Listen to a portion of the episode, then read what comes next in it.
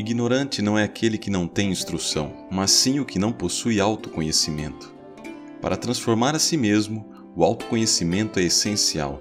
Sem saber o que se é, não há base para o pensamento correto, e sem conhecer a si mesmo, não há transformação. O verdadeiro sentido da educação consiste na autocompreensão. A arte de conhecer a si mesmo. Jiddu Krishnamurti. Tudo que você é, o que pensa, o que sente, o que faz em sua vida diária é projetado para fora, e o mundo é constituído disso. Se somos infelizes, confusos, intimamente caóticos, através da projeção isso se torna o mundo, a sociedade. Se o nosso relacionamento é confuso, egocêntrico, estreito, limitado, patriótico, projetamos isso e trazemos caos ao mundo. O que você é, o mundo é. Então, seu problema é o problema do mundo. Tomemos, por exemplo, o mal que cada ser humano sofre desde a infância. Você é magoado pelos próprios pais, depois na escola, na universidade, no emprego, através da comparação, através da competição e etc. Durante toda a vida existe esse processo constante de ser magoado. Todos os seres humanos são magoados profundamente, até de formas imperceptíveis, e é de onde surgem todas as formas de ações neuróticas. Agora, perguntamos: é possível não só ficar livre de males passados, mas também jamais ser magoado novamente? O que é que fica magoado? Se diz, sou eu que fico magoado. O que é esse eu? Desde a infância se constrói uma imagem de si mesmo. Uma pessoa tem muitas, não só as que as pessoas lhe dão, mas também as que a própria pessoa constrói, como um americano ou como um especialista. Portanto, o eu é a imagem que a pessoa construiu de si mesma como um grande homem ou um homem muito bom, e é essa imagem que fica magoada. A pessoa pode ter uma imagem de si mesmo como um grande orador, escritor, ser espiritual, líder. Se alguém carrega essas ideias e outra pessoa vem e diz: Não seja um idiota, esse alguém fica ofendido. A imagem que foi construída acerca de si mesmo como não sendo idiota é o eu, e esse eu fica ofendido. Essa imagem que você tem de você mesmo não só distorce sua observação da humanidade, mas também o separa dos demais. E onde quer que haja separação, divisão, tem que haver conflito. São só imagens, conceitos, ideias, e o cérebro se agarra a isso. O comportamento humano, com suas contradições e fragmentações, é o resultado do pensamento.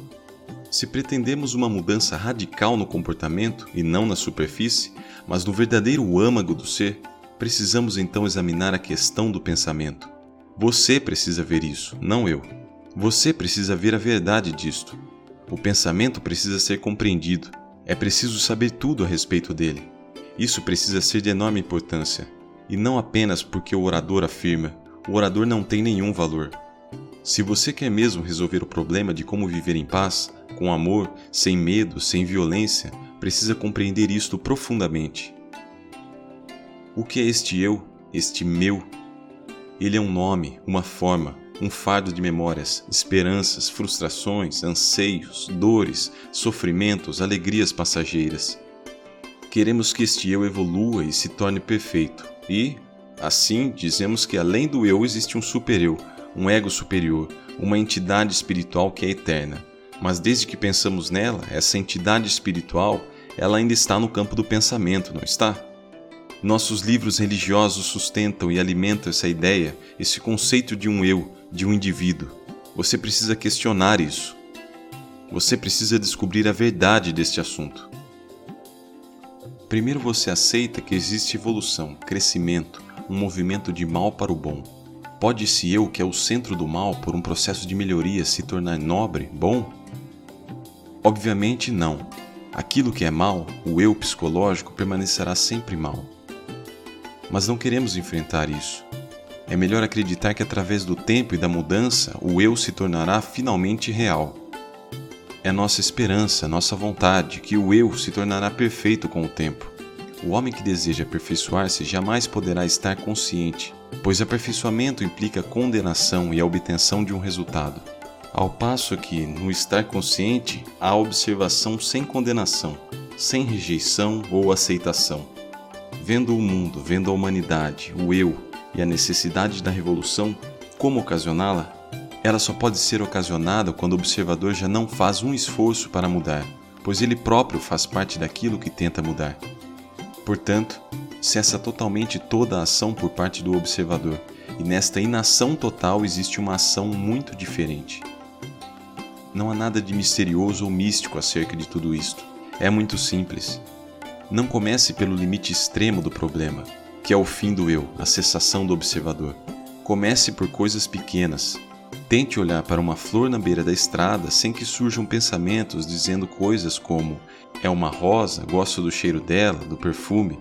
Você consegue simplesmente observar sem o observador? Se você não puder fazer, faça-o ao nível mais baixo, o mais simples. E não é realmente um nível. Se você souber fazer isso, você fará tudo.